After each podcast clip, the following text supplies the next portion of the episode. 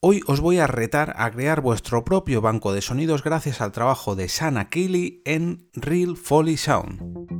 Nación Podcast presenta Al otro lado del micrófono, tu ración de Metapodcasting diaria. Un proyecto de Jorge Marín Nieto.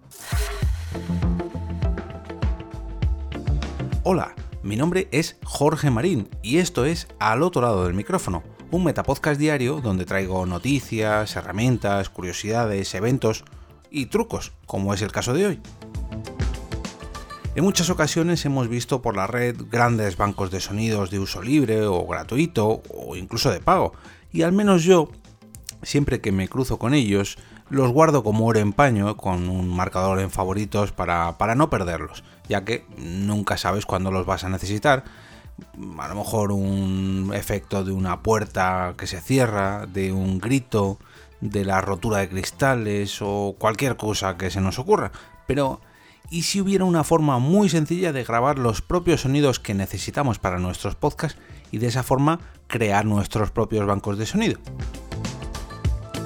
Hace unos meses, juraría que fue mi compañera de Por qué Podcast Mami Jiménez, la psicomami, Mm, quien me comentó que no podía parar de ver los vídeos de una usuaria de Instagram. El nombre de dicha usuaria en cuestión es Sana Kili y el perfil de su Instagram no es el suyo personal, sino el profesional, el perteneciente a su propio estudio de grabación de sonidos de ambiente.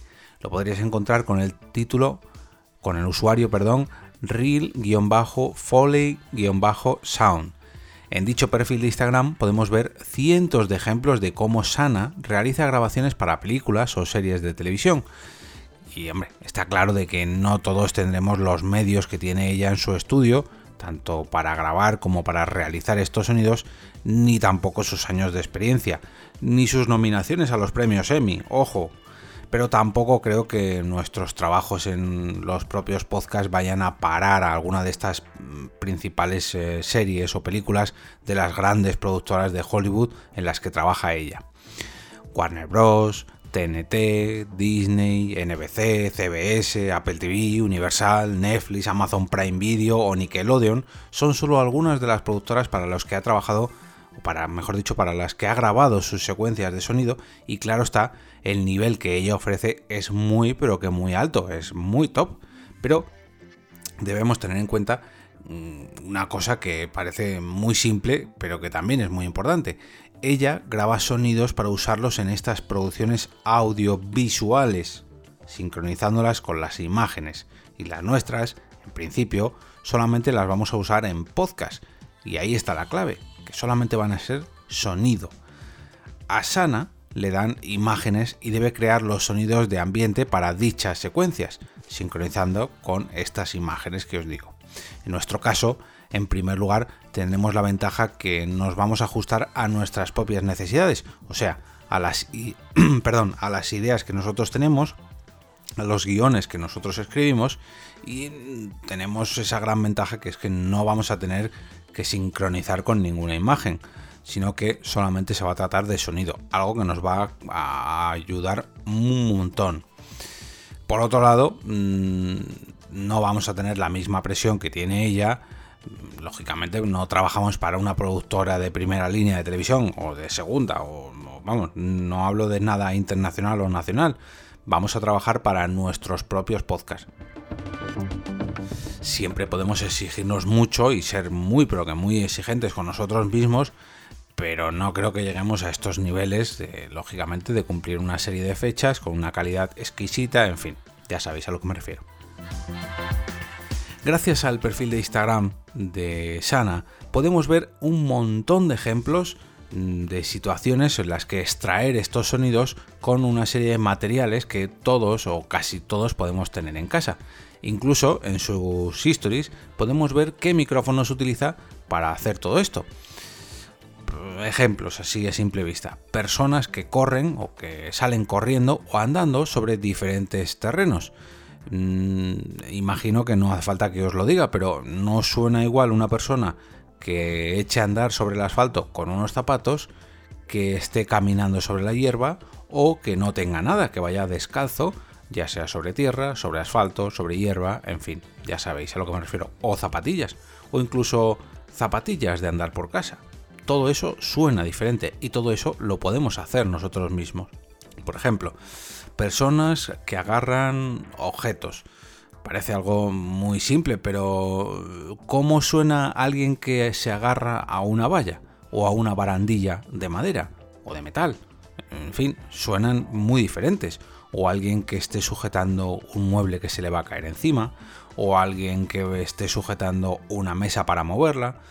Mm, son diferentes situaciones que requieren de diferentes sonidos y que todos estos podemos reproducir. Comer, por ejemplo, algo que parece muy simple. No se trata solamente de ponerse a locutar o hablar con la boca llena mientras tenemos algo de comida en nuestra boca y lo grabamos. No, la comida y cada tipo de comida suena diferente. Los cubiertos con los que estamos comiendo también tienen que sonar. O el papel de aluminio que envuelve un bocadillo, por ejemplo.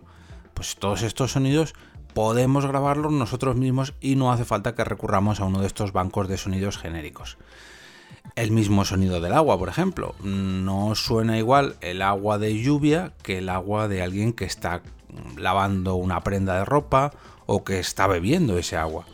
Por ejemplo, mm, si hablamos de líquidos, no suena igual eh, el agua que la leche, que un refresco de gas, o un refresco de gas que tiene hielo, un tipo de agua que está casi hirviendo, en fin, todo eso pues son matices que tenemos que apreciar y que podemos grabar. No, no solamente con buscar el sonido de una gota de agua nos va a valer para cualquier líquido, no tenemos que identificar muy bien lo que queremos en nuestro guion para poder grabarlo tal y como nos lo exige nuestra propia creación. Pero bueno, todos estos sonidos los podemos grabar en un estudio con un micrófono de miles y miles y miles de euros. Pero también lo podemos hacer con nuestros propios estudios, perdón, con nuestros propios micrófonos de podcast. El, caso es reproducir la situación que nos, nos lo exige el guion y podemos mm, usar materiales que todos o casi todos tenemos en casa. Lógicamente no tenemos, ya digo, los, los mismos materiales que tiene que tiene Sana, por ejemplo, ella tiene suelos de todo tipo y un montón de prendas de ropa y un montón, en fin, os animo a visitar el perfil para que veáis a lo que me refiero porque es increíble la cantidad de sonidos que puede reproducir, pero no hace falta que nos vayamos a tal extremo. Lógicamente, es normal que al principio no suene todo lo limpio o nítido que nos guste, pero seguro que si echáis la vista atrás, eh, la primera vez que grabasteis vuestro podcast tampoco sonó todo lo limpio y todo lo nítido que os gustaría. Y fue poco a poco cuando empezasteis a dominar vuestro propio micrófono, vuestra propia voz y conseguisteis un sonido aceptable. Pues esto mismo es lo que os va a ocurrir si grabáis vuestros sonidos para vuestro banco de sonidos. Os invito a echar un vistazo al perfil de Instagram de Sana Kili que encontraréis en las notas del episodio junto al enlace del patrocinador de este capítulo, que es ni más ni menos que Me Siento Fit, el podcast de Josu de Benito que os servirá de inspiración para llevar una vida un poco más activa.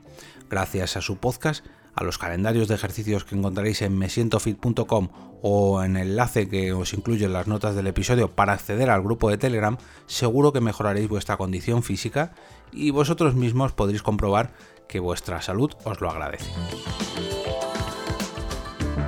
Y ahora me despido y como cada día regreso a ese sitio donde estás tú ahora mismo, al otro lado del micrófono.